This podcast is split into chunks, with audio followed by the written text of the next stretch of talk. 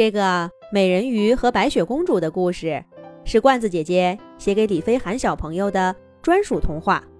祝李飞涵小朋友对这个世界永远充满好奇，永远开心快乐。我亲爱的小美人鱼们，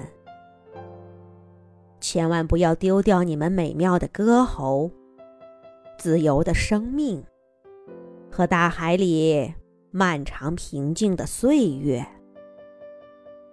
只为了拥有一双人类的腿，为了万分痛苦的穿过粗粝的沙滩，为了那些无谓的梦想，曾经这样做的，像你们一样美丽的那个小美人鱼，它已经化成泡沫，消失在了海平线的尽头。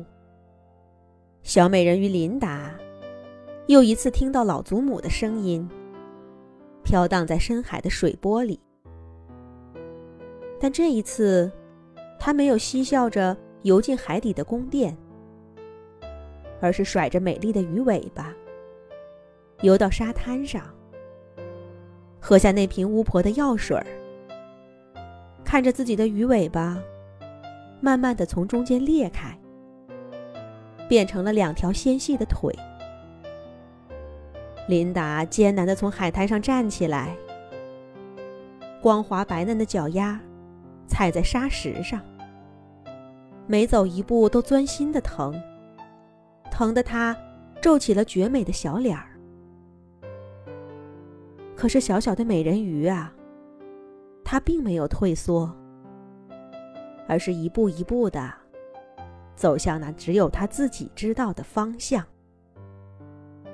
在今天以前，琳达一直都是一个无忧无虑的孩子。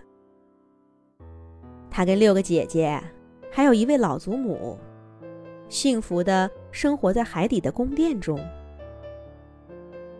美人鱼能有什么烦恼呢？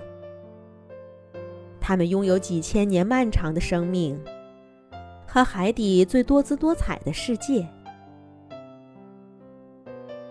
唯一有些不顺心的，就是老祖母的一个妹妹，那个为了王子的爱，放弃了美人鱼的生命，变出双腿，走上沙滩，却最终化为泡影的人鱼公主。这成了老祖母心里的一根刺，她很害怕她的七个孙女儿，像那个小妹妹一样，也为那些缥缈的东西丢掉生命。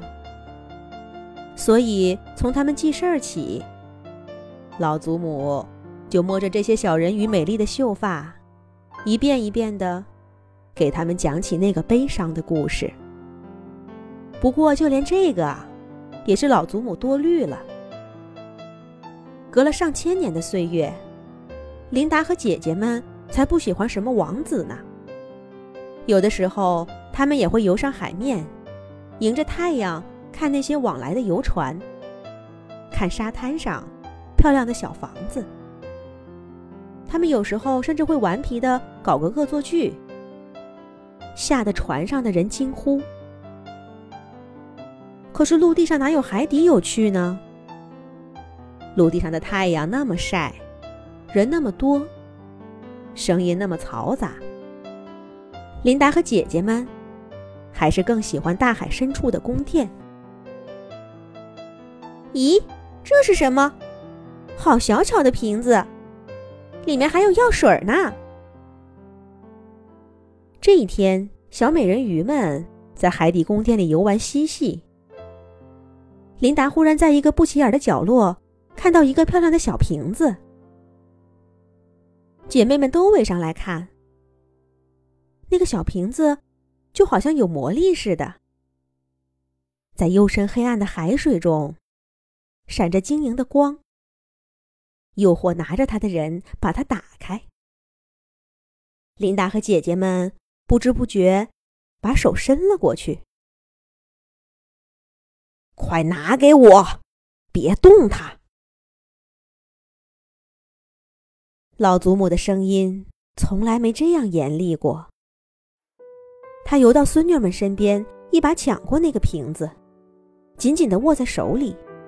看都不看一眼，就来到宫殿最深处，搬开一块厚厚的砖，把小瓶子丢进去，又用砖死死的封住。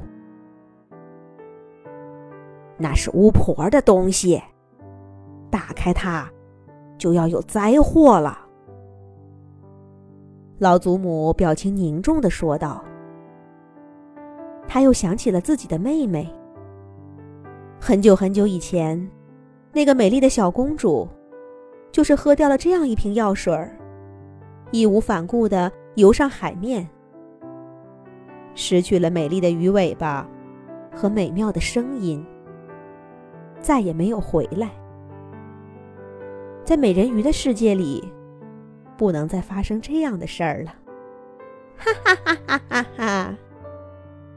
你以为你藏起来药水儿，就可以在你们的宫殿里安枕无忧了吗？那你这几千年可真是白活了。一个柔美而阴森的声音从海面上传过来。老祖母脸色大变，是那个巫婆又来了。她要来干什么？老祖母下意识地搂住了七个孙女儿，生怕哪一个像她的小妹妹一样，听了巫婆的声音，就跟着去了岸边。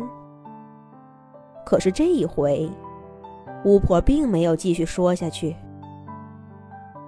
然而，忽然之间，一片火光从海面上直通海底，向美人鱼的海底宫殿砸来。接下来会发生些什么事儿呢？下一集讲。